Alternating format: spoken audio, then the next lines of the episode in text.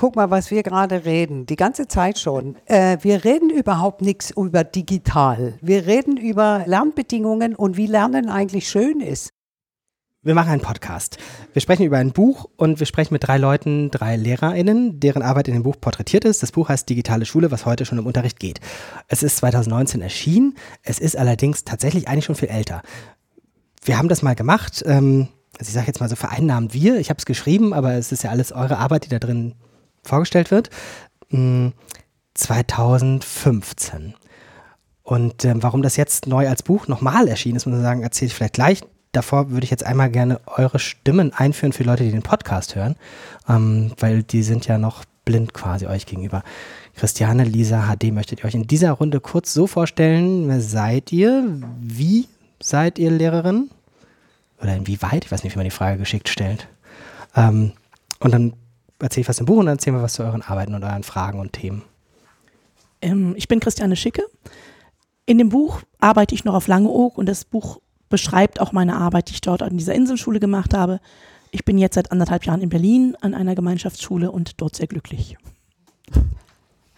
Ich bin Lisa Rosa, ich bin am Landesinstitut für Lehrerbildung und äh, bin seit 13 oder 14 Jahren unterrichte ich Lehrer, äh, sagt man auf Deutsch ja, ne? Lehrerbildung und äh, bin außerdem äh, im Nebenjob noch an der HSBA und da mache ich was ganz anderes, da unterrichte ich Studenten. Ja, ich bin Heinz-Dieter Hirt und äh, ich bin an einer Kasseler Berufsschule, an der Oskar von Miller Schule. Ähm, die diente auch, oder die Arbeit dort diente auch als Grundlage für den Artikel im Buch. Daneben bin ich an der Hessischen Lehrkräfteakademie im Dezernat Medien tätig und äh, begleite dort die Lehrerfortbildung. Ihr seid drei von zehn LehrerInnen, die im Buch vorgestellt werden. Ähm, neun aus Deutschland, einer aus der Schweiz. Äh, der unterscheidet sich vor allem dadurch, dass er Google Docs benutzen darf. Ähm, und da, dadurch ein bisschen glücklicher als die anderen ist. Ähm, die ähm, Arbeit ist in 2015 entstanden. Damals hatte die Bertelsmann Stiftung gesagt, irgendwie, wir machen hier so diverse Sachen, die sind alle sehr theoretisch. Äh, könnten wir nicht irgendwie so Praxisfälle vorstellen? Und dann hatte ich den Auftrag, diese Praxisfälle vorzustellen. Und dann habe ich mich mit den zehn Personen nicht alle getroffen, aber zusammengesetzt, im teilweise virtuellen Sinne, teilweise auch getroffen, ganz teilweise auch im Unterricht zu Besuch gewesen. Und insofern sind da zehn Praxisporträts rausgekommen worden, die eigentlich den Unterricht porträtieren sollten. Ich finde, sie porträtieren jetzt auch sehr stark tatsächlich diese Person in ihrer Professionalität als Pädagoge, Pädagogin. Ähm, das war in ähm, der ersten Fassung dann irgendwie gar nicht so einfach, weil das total durcheinander immer ging, diese beiden Ebenen. Also wird ganz konkret so Unterricht beschrieben, so was machen die da, also teilweise was sagen die da? Und dann dahinter aus den Gesprächen fand ich mindestens genauso interessant reinzubringen, was denken die sich dabei. Und ähm, das ist im Buch jetzt so gelöst, ähm, Ulf ist da, das ist übrigens Ulf, der hat gemacht, dass das Buch schön aussieht, was, weil die hier sind, die nicht im Podcast sind, sondern hier im Raum sitzen, das habe ich überhaupt nicht erklärt für Leute, die Podcast hören. Wir haben einen Podcast mit, ich weiß nicht wie vielen Zuhörern, 32 schätze ich ähm, im Buch so gelöst, dass es sozusagen mal ganz anders dargestellt ist, wenn irgendwie was über die Person und ihre Hintergründe und was sie sich dabei gedacht hat, beschrieben wird und auf der anderen Seite, wenn Unterricht beschrieben wird. Ähm, das ist dann irgendwie so eine nette Arbeit gewesen und hat irgendwie nett ein bisschen Resonanz gefunden 2015 und das haben wir dann auch auf der Website veröffentlicht und dann haben wir irgendwann in den Website-Statistiken gesehen, dass diese Inhalte 2018 viel mehr abgerufen wurden als in den ersten Jahren davor zusammen.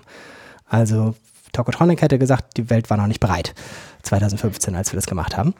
Und dann haben wir gesagt, okay, dann versuchen wir es als Buch zu machen und auch so ein bisschen zu mainstreamen. Deswegen hat dieses Buch zum Beispiel jetzt auch nicht so einen besonders ausgefallenen Namen.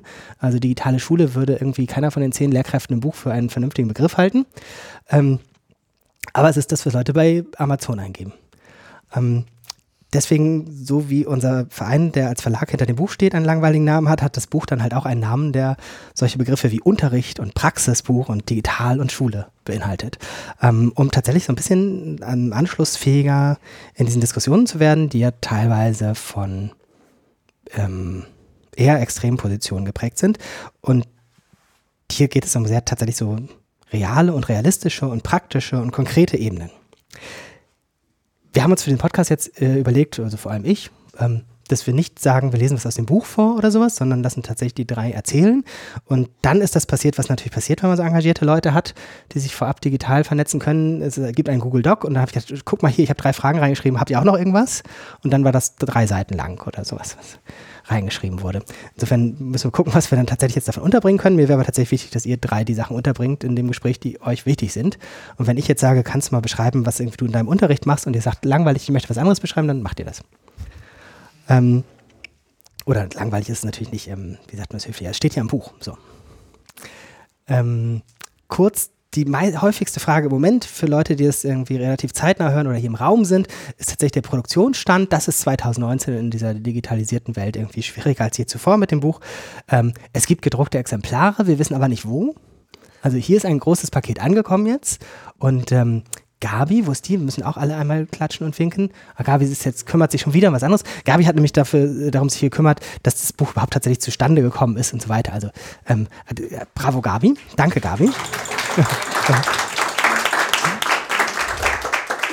Gabi hat sogar schon ein Buch von Amazon geschickt gekriegt. Amazon wechselt immer so, es ist lieferbar ab April, aber schon erschienen. Und ähm, jetzt ist es aber schon eins da. Wir wissen aber nicht, warum das da ist und andere nicht. Und gestern, als ich geguckt habe, stand dann auch irgendwie, es sei in zwei Wochen lieferbar. Wir wissen das nicht. Also so ist es mit dieser verteilten Weltwirtschaft. Ähm, irgendwo sind Bücher, aber man weiß nicht warum. Genauso ist es mit dem E-Book, was ähm, schon fast fertig ist. Ähm, also aus unserer Sicht ist es fertig. Ähm, wir wissen nur nicht genau, wie wir wem gerade nachweisen müssen, dass wir die Rechte daran haben, weil das so gerade angezweifelt wird in diesem Produktionsprozess. Und es ist ja sehr schwierig, so selbstverständliche Sachen nachzuweisen.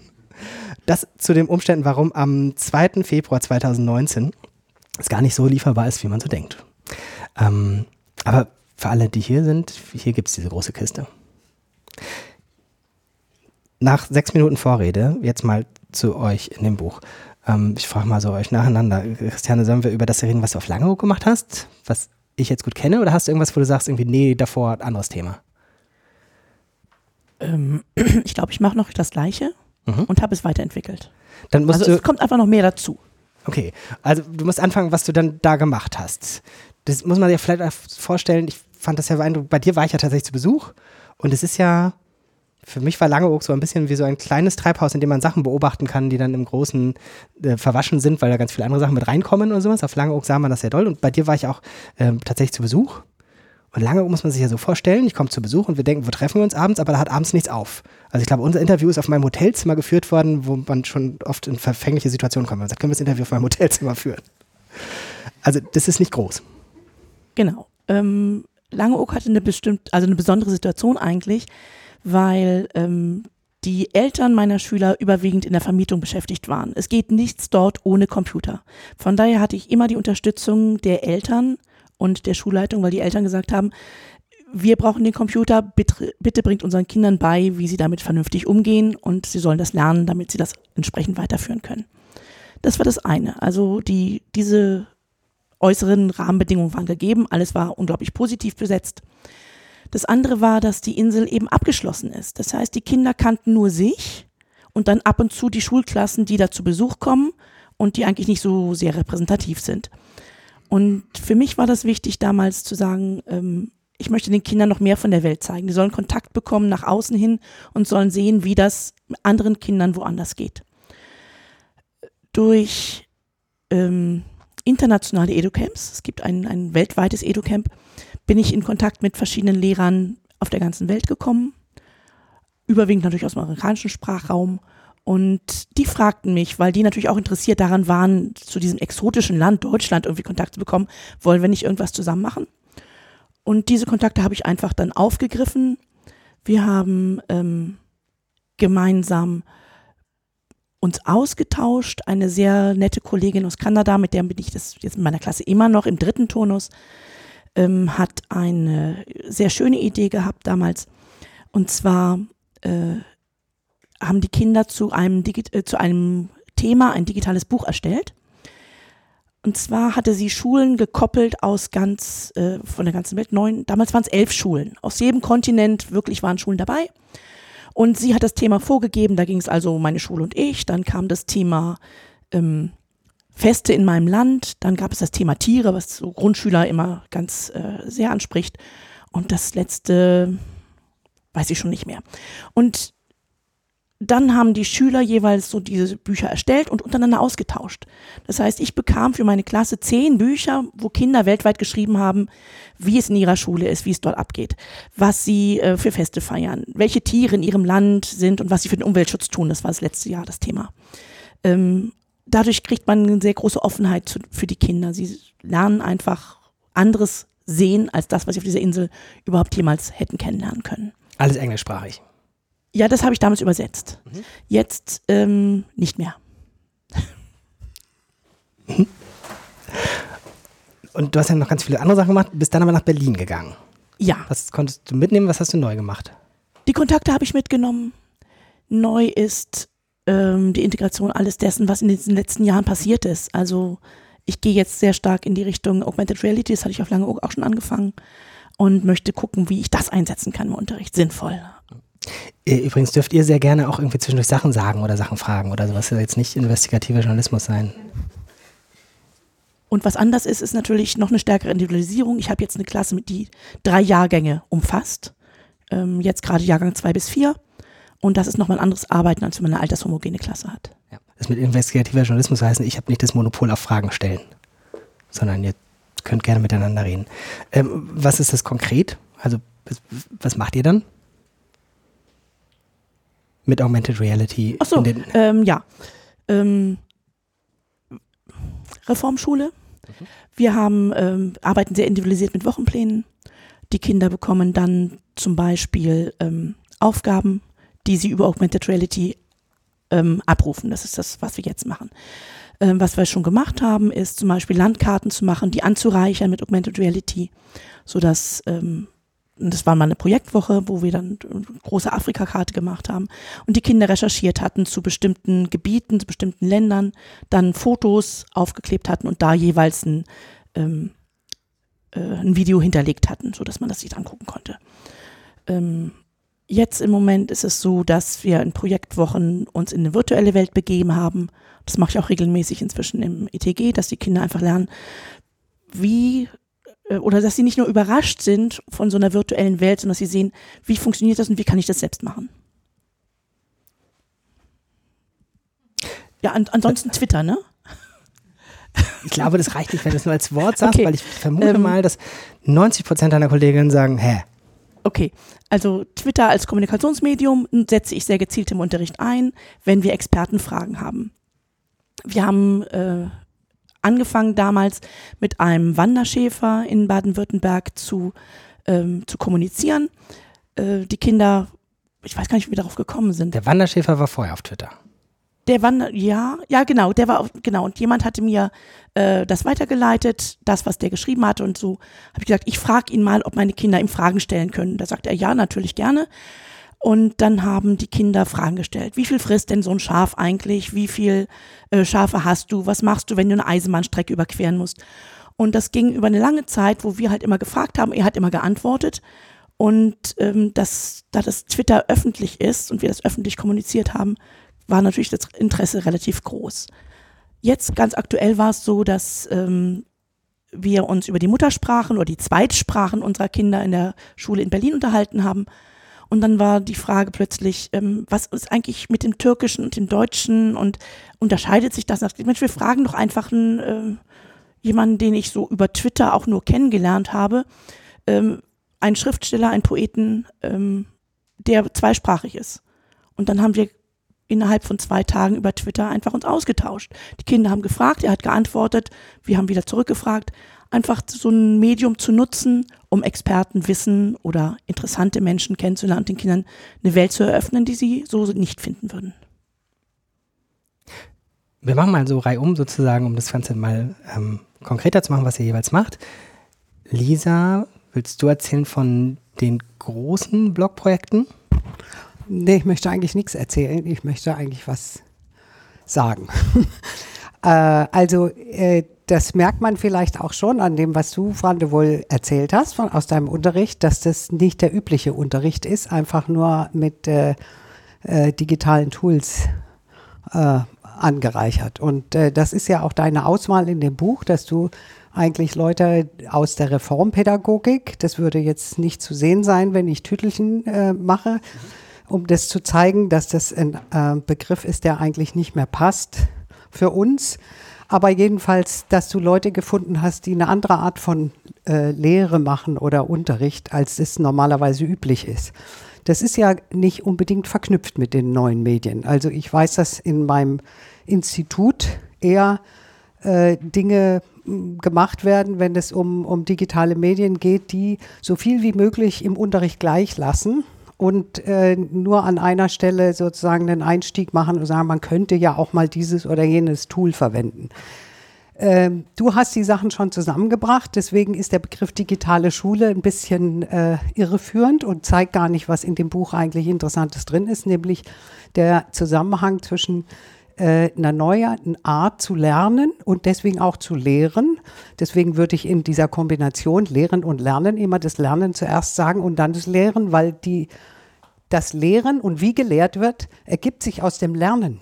Also wenn Lernen anders funktioniert, muss das Lehren auch anders sein. Und deswegen muss das meiner Meinung nach logischerweise das Lernen zuerst genannt werden, weil das hat sich ja geändert. Das Lehren ändert sich ja nicht äh, von selber.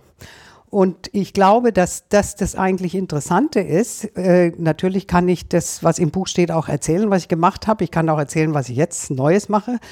Äh, aber es geht mir eigentlich, sage ich mal so, für meine Mission äh, vor allen Dingen darum zu zeigen, dass es nicht nur darum geht, äh, ein paar schöne Beispiele zu haben, was man alles mit den digitalen Medien im Unterricht schöner machen kann. Also dieser berühmte Mehrwert das bisschen drüber raus zum normalen Unterricht, sondern ähm, die neuen Medien sind ja auch nicht erfunden worden für ein besseres Unterrichten, sondern die sind gesellschaftlich präsent überall. Die Schule ist ja sozusagen der letzte Wurmfortsatz von allen Subsystemen, aus denen die Gesellschaft besteht.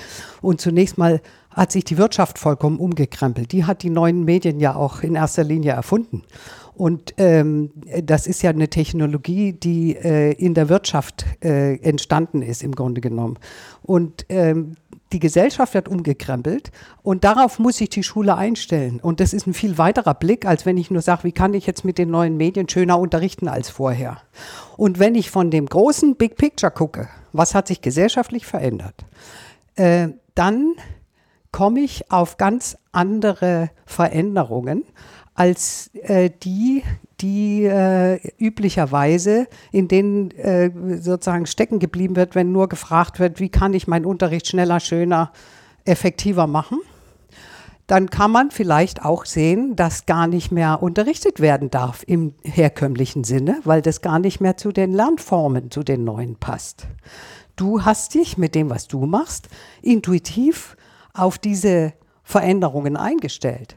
Aber das ist deine Leistung. Und das ist was ganz Individuelles. Und das kommt nicht automatisch. Deswegen müssen wir immer auch darüber sprechen, wie Lernen sich verändern muss oder auch verändert äh, mit diesen äh, digitalen Medien und wie die Arbeitssituation sich verändert und vor allen Dingen, welche Aufgaben in der Welt äh, weltweit sozusagen vorliegen, Stichwort Klimawandel, die man nur mit einer völlig veränderten Lern- Kultur in den Griff kriegen kann, zum Beispiel mit Kollaboration oder mit systemisch denken lernen.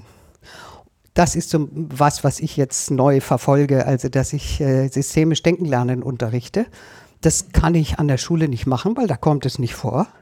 Die Lehrer äh, haben auch keinen Platz in der Lehrerbildung, wo sie Komplexität verstehen lernen. Kein Platz nirgendwo, auch nicht in Fachpolitik oder sonst wo. Und ich habe aber einen Platz gefunden, wo ich das ausprobieren darf, wie man sowas unterrichtet. Das ist an der Wirtschaftshochschule und das äh, ist sehr spannend. Ist total im Kommen und ist eins dieser Kompetenzen, die im digitalen Zeitalter gebraucht werden, auf die man in der Schule gar nicht kommen würde, wenn man sagt, wir haben hier unsere Unterrichtsfächer und jetzt gucken wir mal, wie man diese Fächer und ihre sogenannten Inhalte ähm, äh, besser mit neuen Medien unterrichten kann als mit alten Medien. Weil das ist ja immer die Frage. Und ich glaube, wir können besser als auf nur von der Seite das zeigen. es würde für mich jetzt gut passen, wenn HD seinen Unterricht als Beispiel dafür vorstellt. Und wir Okay. dann auch vielleicht danach noch darauf aufbauen können, das zusammenzuknüpfen, weil Mhm. das greift ja schon sehr gut ineinander. Das ist immer die Frage, welchen Unterricht. ähm, Im Buch hab- ist ja das Lernschrittkonzept, also Genau. du suchst dir aus. Genau. Es äh, hängt immer von dem Kontext ab, in dem man ein, ein Setting anwendet. Und äh, so wie ich das richtig verstanden habe, ich hoffe, dass ich richtig verstanden habe, geht es hier um Grundschüler oder um, um Klasse 4 äh, in dieser Kategorie.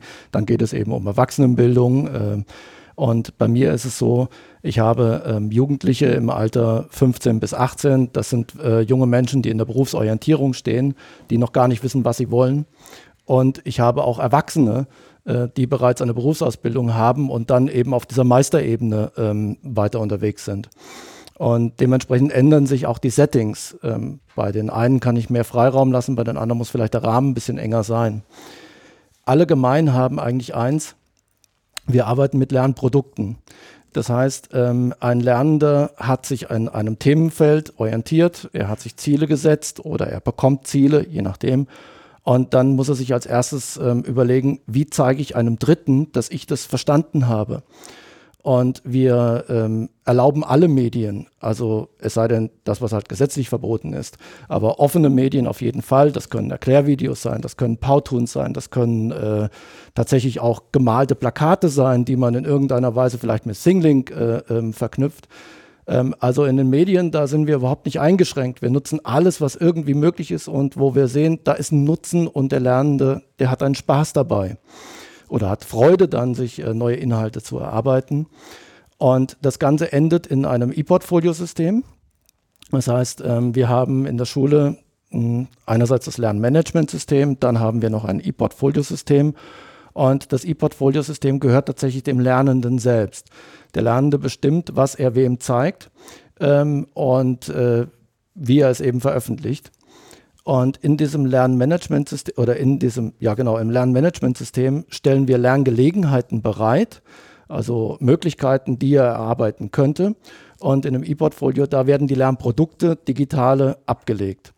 Das müssen nicht immer digitale Dinge sein. Also man kann auch tatsächlich etwas bauen.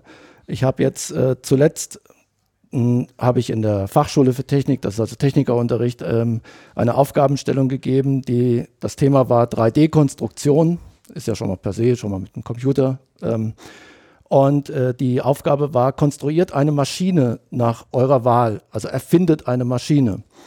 Und äh, da ist ein äh, junger Mann gewesen, der ist im Abendunterricht, tagsüber beschäftigt und der hatte die Aufgabe, im Betrieb immer so Schrumpfschlauch zu schneiden. Und äh, den musste man dann mal 100 Stück mit 8 mm schneiden, mal 50 Stück mit einem Zentimeter.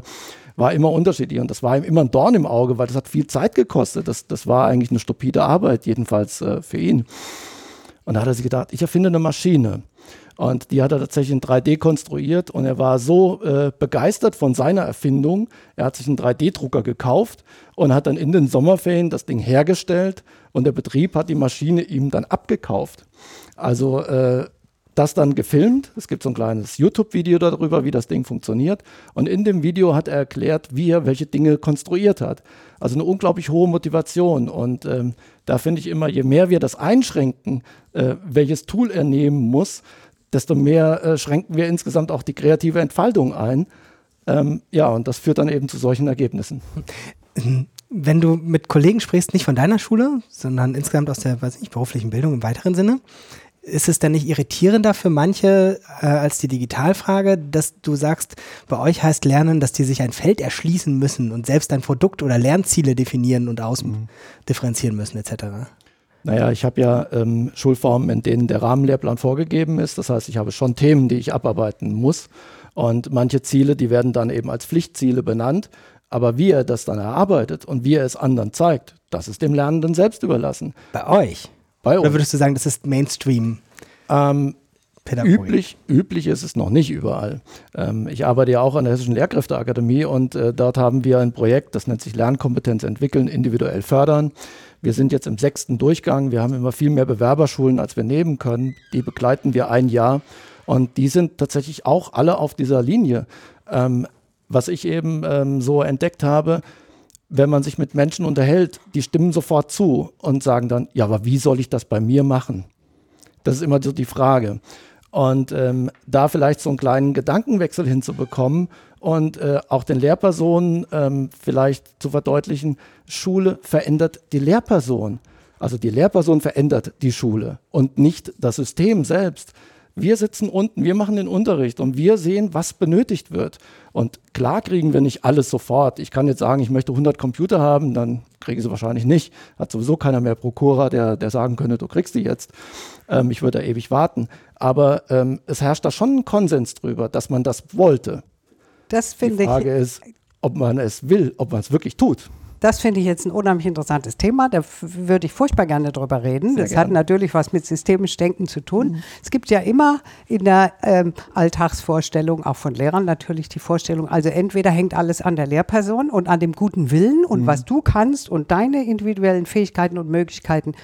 Die sind die Welt zu verändern und den Unterricht zu verändern und die Schule zu verändern. Und dann gibt es die anderen, die sagen, habe ich probiert, geht gar nicht, weil die ganzen Bedingungen nicht da sind und weil äh, das System dagegen ist.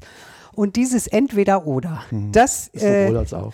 ja, aber es reicht nicht zu wissen, es ist sowohl als auch. Das ist so eine Aussage wie, äh, hat alles mit allem zu tun. Da kann man nichts mit anfangen. Es ist klar, eine wichtige Einstiegseinsicht, aber jetzt kommt es ja darauf an, genau zu identifizieren, was kann denn der Einzelne machen und welche Bedingungen braucht er, damit das nicht eine Eintagsfliege ist und wirklich nur so lange er unterrichtet und danach ist wieder alles tot und wird nicht sozusagen nachhaltig, wie das immer so heißt. Äh, wie, kann, wie können Systeme lernen?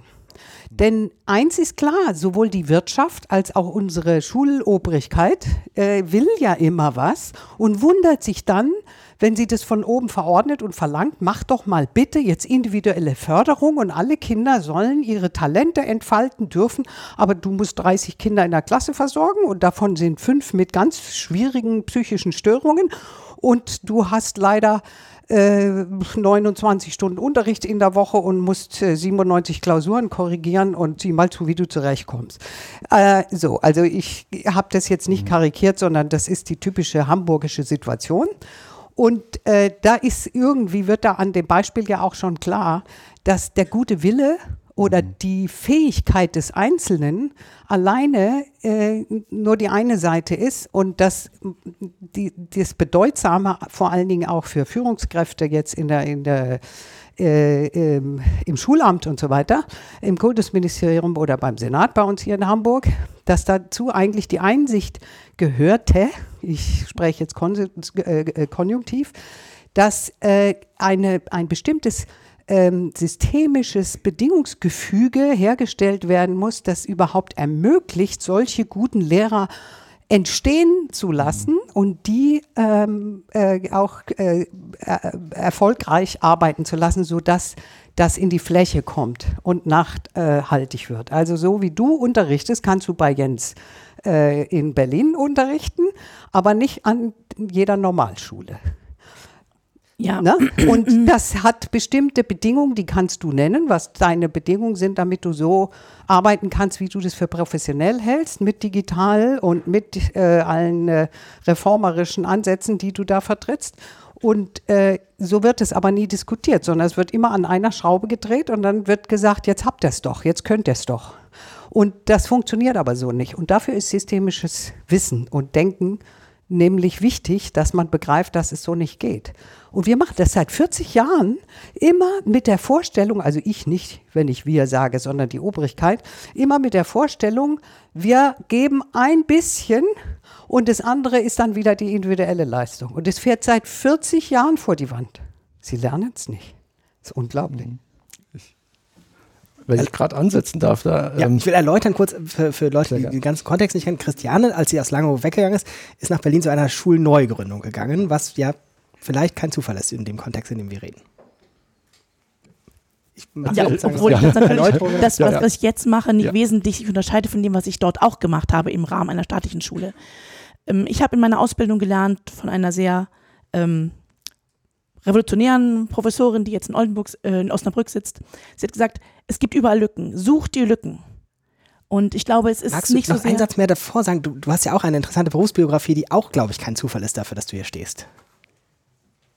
Du bist Ganz doch erst vorne? Ingenieurin ja, gewesen, ich oder habe äh, Bauingenieurwesen studiert. und habe dann eine sehr, sehr lange Familienphase gehabt. Ich habe eine Handvoll Kinder und ähm, habe dann mit 40 erst angefangen, Lehramt zu studieren. Ja. Und dann jetzt halt Schule. So, jetzt habe ich dich unterbrochen, jetzt die Professorin. Ähm, genau. Äh, also sie hat gesagt, ähm, sucht die Lücken. Und ich glaube, es geht, die Lücken sind da, nur die Lehrkräfte oder viele Lehrkräfte sind in diesem Bild verhaftet, das sie aus ihrer eigenen Schule mitbringen. Und auch eine gewisse Obrigkeitshörigkeit ist dabei. So sind die Gesetze. Also mache ich das, statt zu gucken, wo ist das Gesetz denn unscharf oder wo sagt, kann ich etwas machen, was gar nicht festgelegt ist. Mhm. Es sagt uns keiner, also oder die Gesamtkonferenz kann festlegen, wie viele Klausuren geschrieben werden pro Halbjahr. Das müssen ja nicht drei bis vier sein. Es könnte auch mehr das sein. Es könnte auch mehr, aber vielleicht kann ich ja auch mit einer auskommen und andere Leistungen. Das ist in Hamburg nicht erlaubt. Okay. In Hamburg ist vorgeschrieben, wie viel mindestens geschrieben werden wird. Kommt kein Depp auf die Idee, mehr zu schreiben. Ne? Aber weniger darfst du nicht. Aber vielleicht kann man in einer, in einer Schule versuchen oder es schaffen, zu sagen, ich ersetze es durch andere Leistungen. Ja, ja. Also das ist eine Ebene natürlich, eine Facette in dem Riesenbündel von miteinander wechselwirkenden äh, äh Bedingungen, ja, die äh, äh, das ist tatsächlich so, dass Lehrer häufig die Möglichkeiten viel enger sehen, als sie in genau. Wirklichkeit genau. sind. Und äh, die Unschärfe von Gesetzen äh, ist zum Beispiel unheimlich interessant. Ich habe meinen Studenten jetzt eine Aufgabe gestellt. Sie sollen, also sie müssen eine Hausarbeit schreiben und die müssen zeigen, dass sie Systemtheorie verstanden haben. Und ich habe ihnen verschiedene Beispiele äh, aus der Lebenswirklichkeit gesagt, die sie systemtheoretisch erklären müssen. Und daran zeigen sie, ob sie Systemtheorie verstanden haben. Ganz einfach. Und da ist das Beispiel mit, äh, an, bei der Post mit Dienst nach Vorschrift. Inwiefern ist Dienst nach Vorschrift ein, ein äh, Problem, wo man ganz schön systemisch erklären kann. Wenn alle Dienst nach Vorschrift machen, und das weiß, weiß die Gewerkschaft, also es funktioniert ja immer nicht mehr, aber wenn alle Dienst nach Vorschrift machen, das heißt, wenn alle alle Regeln befolgen, dann steht die Maschine still, weil es nicht funktioniert. Da gibt es eine Grauzone und Probleme können oft nur gelöst werden, indem genau so Art Bypässe gelegt werden und Grauzonen und sozusagen Möglichkeiten gedehnt. Und da braucht man aber unglaublich viel Fantasie zu oder man braucht äh, den Willen, diese, diese Lücken zu finden. Man möchte da gerne dazu sagen, denke ich, man muss ein problemlösendes Verständnis haben. Man muss problemlösend denken können. Äh, das ist ja auch eins der Skills, die äh, heute dringend verlangt werden, die nicht so ganz immer zu dem Unterricht passen wollen, der bei uns no in, normalerweise in der Schule gemacht wird. Aber die äh, mit Arbeiterbewusstsein oder damals noch mit Klassenbewusstsein ausgestatteten Postler, die wussten genau, wie sie die Maschine zum Stillstand bringen, obwohl sie alle Regeln befolgen und nicht streiken. Das war ja der Punkt. Sie dürfen nicht streiken, aber sie müssen die Sache zum Stillstand bringen. Und ähm, das wissen, davon wissen die Lehrer nichts. Äh, die sollen ja jetzt nicht die Schulrealität zum Stillstand bringen, aber sie sollen auf eine problemlösende Art und Weise kreative äh, Lücken finden, wie du gesagt hast. Das ist eine Sache, hat aber seine Limitations. Ne? Also das ist eine begrenzte Sache. Damit alleine kriegt man die Schule nicht äh, umgewälzt oder kriegt das Problem nicht in den Griff. Müssen auch Sachen von oben kommen. Und dieses sowohl von oben als auch von unten hat äh, ganz unterschiedliche Anforderungen und die kann man definieren. Und darüber wird so selten gesprochen. Wird so selten darüber gesprochen, was müssen die oben alles liefern, damit es geht und was müssen die unten alles können, damit es geht. Und das, was die unten, also ich meine jetzt die Lehrer in, äh, vor Ort, ne, äh, damit die das können, was sie können da, müssen dafür, muss die Lehrerbildung ist nur mein Geschäft, äh, eben entsprechend auch ausgerichtet sein. Das passt auch nicht zusammen. Alles steckt noch mit mindestens einem Fuß, oft mit zwei Füßen in der alten Unterrichtsdenke. Äh, ich, wenn ich meine Referendare angucke, die machen ihre Unterrichtsentwürfe noch exakt auf die gleiche Weise, wie ich vor 40 Jahren in meinem eigenen Referendariat meine eigenen gemacht habe. Da kann was nicht stimmen. Und gleichzeitig beschweren sie sich zu Recht, dass sie aber an der Universität was ganz anderes gelernt haben. Da lernen sie nämlich die moderne konstruktivistische Didaktik und so. Aber in der Vorlesung. Ja, weiß ich nicht, ob sie es in der Vorlesung, die haben ja auch Seminare und die machen ja auch ein ähm, ähm, Praktikum. aber im Referendariat äh, oder in, vor allen Dingen in, in, im ersten Teil äh, des Lehrerstudiums, da kannst du eine Woche oder zwei oder drei Wochen lang, so, so viel äh, Zeit kannst du da reinblasen, in die Vorbereitung einer einzigen Stunde. Das sind nicht, also beim Lernen dauert es natürlich länger, aber das sind natürlich nicht die Bedingungen, die man hat, wenn man plötzlich 30 Stunden Unterricht hat. Das, also das ist das Problem, womit die äh, zu kämpfen haben. Ich fand das eben so, dieses, dieses Wort Vorlesung, das ist für mich ein, ein, ein Trigger. Ähm, ich habe meinen Kindern abends am Bett auch immer was vorgelesen. Das hatte genau den gleichen Erfolg wie an der Uni oder auch in der Schule. Ähm, also ich möchte eigentlich äh, auf den systemischen Ansatz, das ist absolut richtig. Das ganze System muss natürlich verändern, muss sich verändern. Das sind Lehrpersonen, das sind auch die gesetzlichen Vorgaben. Ähm, und doch äh, halte ich es auch wie Christiane. Ich schaue einfach, was ist mir jetzt schon möglich? Wo sind Lücken? Wo kriege ich am wenigsten auf die Finger geklopft vielleicht? Vielleicht ist das ein Weg. Ähm, und interessant dabei ist einfach, wenn man dann Erfolg hat, äh, dann gewinnt man auch Mitstreiter. Dann gewinnt man zunächst wenigstens mal Interessierte, die sagen, wow, wie hast du das hinbekommen? Wie hast du das geschafft? Und ähm, so ein äh, Maßstab für Erfolg im Unterricht ist, äh, finde ich, äh, sind die Fehlzeiten der Lernenden. Äh, da kann man es tatsächlich messen. Wer viele Fehlzeiten in der Klasse hat, der könnte mal was ändern. Vielleicht kriegt man die doch noch mal in den Unterricht. Ich habe es eben schon mal erzählt, äh, dem Jan, wo ist er? habe ich eben erzählt, wir sind in äh, interessanterweise in, in, einem ähnlichen, äh, in einer ähnlichen Herausforderung verhaftet äh, mit jungen Menschen, die noch keinen Beruf haben und äh, die letztlich auch nicht in die Schule gehen wollen. Also diese Schulverweigerer, also aus diesem Kontext. Und äh, jetzt am Montag hatte ich eine Gruppe, das sind welche, die wollen doch in die Schule, aber die hatten eben noch keinen Ausbildungsberuf und wussten auch noch nicht, was sie werden sollen. Und jetzt ist der Großteil äh, dieser Jahrgangsstufe auf Klassenfahrt zum Skifahren gefahren und dann gab es eben welche, die sind nicht mit Skifahren gefahren. Ich bin auch nicht mit, also habe ich gesagt, okay, äh, ich bleibe in der Schule und ich wusste nicht, wie viele Lernende bekomme ich, wer kommt da, ich hatte überhaupt keine Ahnung, was da passiert. Und äh, in meinem Raum, in meinem Klassenraum äh, kann ich eigentlich ziemlich viel machen. Und äh, dann tauchten 16 junge Menschen auf. Und äh, ich habe zum Kollegen gesagt, ach, weißt du was, wir zeigen denen mal ein 10 Minuten YouTube-Video. Und da haben wir ihnen 10 Minuten ein YouTube-Video gezeigt, wie man aus einem alten DVD-Laufwerk einen Plotter baut mit so einem kleinen Arduino-Computer. Die haben das Ding gesehen. Die haben alle noch nichts mit Arduino zu tun gehabt und äh, haben auch äh, so noch nicht mit mir zusammengearbeitet, jedenfalls zum größten Teil. Und danach haben die gesagt, jo, das machen wir. Und dann sind die losmarschiert. Dann sind die in den Keller. Dann haben die alte Computer, die im Keller standen, die ausrangiert waren, haben die die DVD-Laufwerke ausgebaut, haben die zerlegt und haben dann immer an dem YouTube-Video sich orientiert, haben gesagt, Mensch, was, was kann ich denn jetzt hier nehmen? Welche Teile brauche ich? Die haben die sogar selbstständig sortiert. Und dann sind die hergekommen und haben dann auf Singlink sich äh, die Dateien runtergeladen, sind an 3D-Drucker und haben dann eben diesen kleinen Plotter gedruckt. Das Erlebnis ist folgendes gewesen. Der Unterricht ging bis 13 Uhr. Um 15.30 Uhr habe ich die letzten rausgeschmissen. Ich hatte keine Lust mehr. ähm, und dann haben wir an dem nächsten Tag weitergemacht. Da habe ich auch noch mal sechs Stunden gehabt. Und da war sogar noch einer mehr da. Also ich weiß nicht, wo der aufgetaucht ist. Und äh, da resultiert auch so ein bisschen so mein Slogan raus, hüte dich vor motivierten Schülern. Ja. Man muss dann wirklich sehen, wie das geht. Ich überlege, ob ich bei euch an der Schule ähm, auch diese die Faustregel kennengelernt habt, äh, für Leute, die dieses selbstständig ja. was wollen, man muss also eher sagen, ausgetrieben oder verlernt haben sozusagen.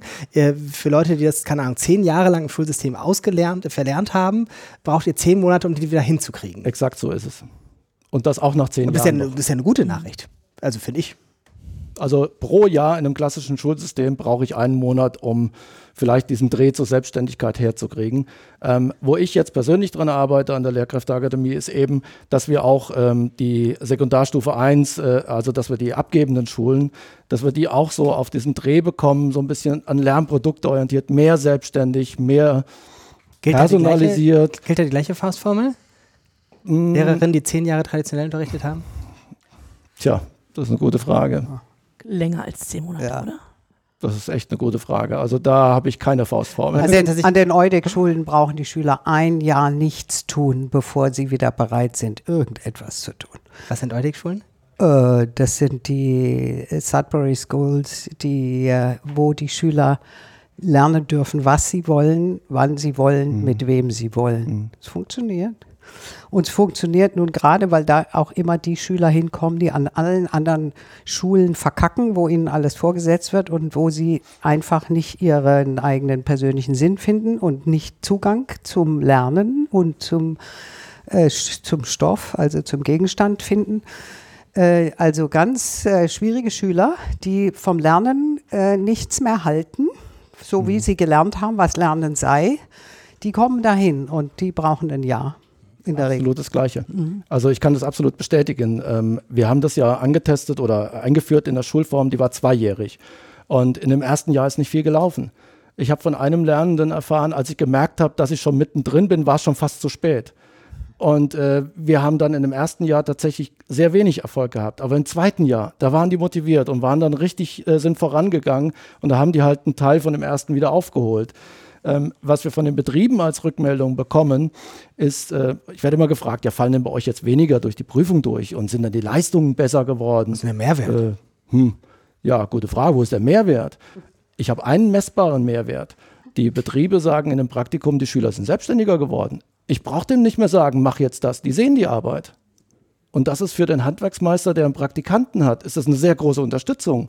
Und dann nimmt er auch gerne Praktikanten und sagt, von deiner Schule kann ich noch welche gebrauchen. Guck mal, was wir gerade reden, die ganze Zeit schon. Äh, wir reden überhaupt nichts über digital. Wir reden über äh, Lern, also Lernbedingungen und wie Lernen eigentlich schön ist. Und das ist ja völlig unabhängig von dem Digitalen gewesen. Und was hat es aber jetzt mit digital zu tun? Das muss man klären. Und da würde ich gerne was zu sagen. Es hat nämlich was mit digital zu tun. Und zwar nicht, ob du digitale Tools einsetzt. Das ist auf einer, ähm, sage ich mal so, etwas oberflächlichen Ebene gedacht, sondern dass diese Art von Lernen, ich nenne es mal Projektlernen, ich finde, der Begriff passt. Ich habe das Projekt, ich möchte sowas rauskriegen. Dahinter soll, du nennst es Lernprodukt, das finde ich immer so ein bisschen sperrig. Nenn Aber ist ja Namen, egal, ist ja scheißegal, da soll hinten was rauskommen. Genau. Das habe ich mir vorgestellt. Ich habe eine Vision. Und äh, jetzt brauche ich vielleicht die Hilfe eines Lehrers, der sich in meine Bedürfnisse reinfragt, was kann ich denn schon, was brauche ich denn noch, Genau. wie könnte ich dir jetzt helfen, was, wie kann ich dich unterstützen und äh, wie kann ich dich durch die Motivationstäler äh, durchhelfen und naja, ich nenne sowas professionelle Lernprozessgestaltung äh, oder Lernbegleitung oder wie auch immer. Und das gab es ja alles schon vor den digitalen Medien. Was also hat es mit den digitalen Medien zu tun? Es hat damit zu tun, dass das meiner Meinung nach die Hauptlernform jetzt werden muss. Die hat ja die, diese Lernform gibt es schon 120 Jahre, seit, äh, äh, seit John Dewey sie erfunden hat, mehr oder weniger. Äh, die gibt es seit Beginn der allgemeinbildenden Schule. Die ist gleichzeitig parallel als Schulkritik mit der Erfindung der Schule entstanden und äh, hat aber in der, in der äh, äh, Industriekulturschule eine randständige Erscheinung immer gehabt. Man hat, auch heute noch ist es so, man hat den normalen Unterricht im Lehrgangsmodus mit festgelegten Zielen und äh, äh, die Lernwege können inzwischen verschieden sein, aber es muss hinten bei rauskommen, was der Lehrer äh, festgelegt hat oder das Curriculum. Der Lehrer und das Curriculum setze ich mein Was die eins. Rahmenbedingungen vorgeben. So, und ähm, äh, der, äh, das ist die normale Schulrealität bei uns inzwischen äh, immer noch. Äh, äh, auch wenn es, äh, ähm, sage ich mal so, einzelne andere Alternativen gibt, wie an deiner Schule oder an deiner Schule, ist das ja nicht die Regel. Und dass also, dass die Schüler eigentlich vorgefertigtes Wissen reproduzieren müssen, ist immer noch die Regel. Auch der Begriff von Wissen ist immer noch ein, ein Wissen, ein Wissensbegriff aus der Industriekultur, als wäre Wissen ein, vor, ein fertiges Produkt, was von A nach B transportiert wird. Ist es aber nicht. Jeder muss sein Wissen selber konstruieren und muss dabei seine eigene, äh, sein eigenes Interesse mit einbauen. Das ist die subjektive Komponente im Wissen. Du willst Ja, und das ist ja genau das, wo das Digitale dann auch nochmal wieder reinkommt. Es steht den Kindern jetzt eine Welt offen. Genau. Vorher war es so, sie waren darauf angewiesen, was du als Lehrer vermitteln konntest, sehr früher. Und Ja. jetzt ist es so, Es dass es, ist eigentlich darum geht, geworden, ja. genau, ne, Auto, unser Auftrag ist auch ein anderer, sondern wir müssen den Kindern eigentlich beibringen, wie nutzt du dieses sinnvoll? Sie müssen die Basiskompetenzen besitzen, lesen, schreiben und wie auch immer. Aber dann ihnen zu zeigen, wenn du etwas lernen willst, etwas wissen willst, wie gehst du daran? Wie kannst du dir das selbst digital wo, mhm. wo, kannst du es finden? Wie kannst du es nutzen? Wie gehst du davor? Das ging, das ging, das war aber auch schon die Aufgabe in der alten Projektdidaktik, im alten Projekt Lernen ohne die mhm. digitalen Medien. Aber jetzt darf das nicht mehr. Und jetzt sind wir mit unserem Stoff durch. Jetzt dürfen wir auch noch ein Projekt machen. Oder wir haben die Noten gemacht, haben noch eine Woche Zeit äh, vor den Sommerferien. War hier, was machen wir denn jetzt mit den Schülern noch, ne, wo die Zeugnisse schon geschrieben sind? Ach, da können wir mal ein Projekt machen und was dann alles an komischen Dingen gemacht wird, die gar nichts mit Projekt zu tun haben. Von dieser randständigen Situation muss es zur Hauptlernform werden und nicht mehr das systematische Lernen an einer Fachlogik entlang. Chemie ist so, so, so und dann muss man erstmal das Allgemeine lesen und bis zum Besonderen und bis man zu einem Punkt kommt, wo man vielleicht sagen kann, und was hat es mit mir zu tun, ist man schon längst wieder raus aus der Schule. Und genau umgekehrt muss es inzwischen laufen. Und das ist nicht nur, dass einem die, die, digitalen Medien dabei helfen, weil man sich in die ganze Welt öffnen kann, natürlich hilft es auch, sondern wir brauchen das jetzt, weil die Leute sonst nicht problemlösend selbstständig denken lernen und die Probleme, die wir haben und die eben nicht als fertiges Wissen die Lösung vorliegt. Keiner weiß, wie man die Massen, sieben Milliarden Leute dazu bringt, nachhaltig zu leben, um den, Klimawandel zu mitigieren. Keiner weiß es. Das müssen die Schüler rauskriegen, das muss man sich vorstellen. Und wir müssen ihnen beibringen, so zu werden, dass sie es rauskriegen können. Du hattest noch was. Ich habe noch was auf dem Herzen. Also mhm. zum Thema digitale Schule. Das Buch heißt Digitale Schule. Warum ist es so? Ähm, oder was bedeutet das überhaupt? Auch der Begriff Digitalisierung. Mann, was ein Riesending. Alles ist doch digital, wo man irgendwie, selbst wenn ich eine CD höre, ja, ich habe digitalen Unterricht, ich höre eine CD. Ähm, oder ich habe einen Beamer, ich habe ein Whiteboard, bei mir ist alles digital. Ähm, ich hatte in dem äh, Google Doc, äh, als du gefragt hast, ja, über was könnte man denn noch sprechen, da habe ich mir gedacht, okay, wie könnte so ein Lernmanagementsystem der Zukunft aussehen? Und äh, als ich die Antworten oder als ich dann gesehen habe, wie sich das Dokument gefüllt hat, da habe ich gesagt, oh Schreck, ähm, jetzt weiß ich, was ich da geschrieben habe. Vorher wusste ich das ja gar nicht. Ihr habt das hingeschrieben und als ich die Antworten gesehen habe, wusste ich dann, was da geschrieben wurde oder was ich selbst hingesetzt habe. Ich habe mir mal ähm, äh, so ja, so auf die Erfahrungen der, der letzten Jahre einfach hinaus, wenn Kollegen sagen, du musst das Tool nutzen, das funktioniert und du musst Office nutzen und du musst, äh, ich weiß nicht was, äh, Entschuldigung, äh, anwenden. Kahoot. Kahoot, ja, genau. Äh, super, es ist mein absolut, ist das äh, motivierend. Kahoot, Wettbewerb ist immer gut im äh, Klassenraum. Und dann habe ich mir gedacht, nee, Moment, es sind ja eigentlich doch verschiedene Felder. Ähm, ich habe dann hingeschrieben, wir brauchen einerseits eine ähm, Digitalisierung in dem Bereich Ermöglichung. Also ähm, wie kann ich Wissen generieren oder wie kann ich Erfahrungen, Kompetenzen generieren, wie kann ich sie überhaupt erwerben? Also irgendeine Plattform, die mir bereitstellt oder die mir Lerngelegenheiten bereitstellt, ähm, mit denen ich Wissen erwerben kann und Kompetenzen erwerben kann vor allen Dingen. Dann brauche ich eine Plattform der Dokumentation und damit war von mir die Absicht gedacht, so ein E-Portfolio und äh, das äh, nahm dann interessanten äh, Thread. Und äh, der vierte Aspekt ist für mich die Verwaltung. Ähm, wir sind äh, nach wie vor in dem Bereich, dass wir ähm, teilweise noch Noten vergeben. Ich habe jetzt gehört, Hessen ist das erste Bundesland, in dem man keine Noten mehr geben muss. Habe ich mir sagen lassen, kam in der Tagesschau. Ähm, ich muss das Dann noch ein muss bisschen. Sein. Das muss wahr sein.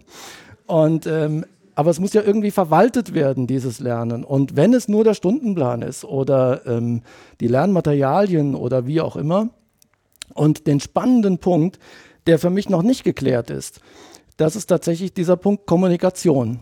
Ähm, ich habe immer Plattformen, mit denen ich kommunizieren kann. Ich kann äh, Lehrer, Schüler kann ich kommunizieren, Lehrer, Lehrer kann ich kommunizieren.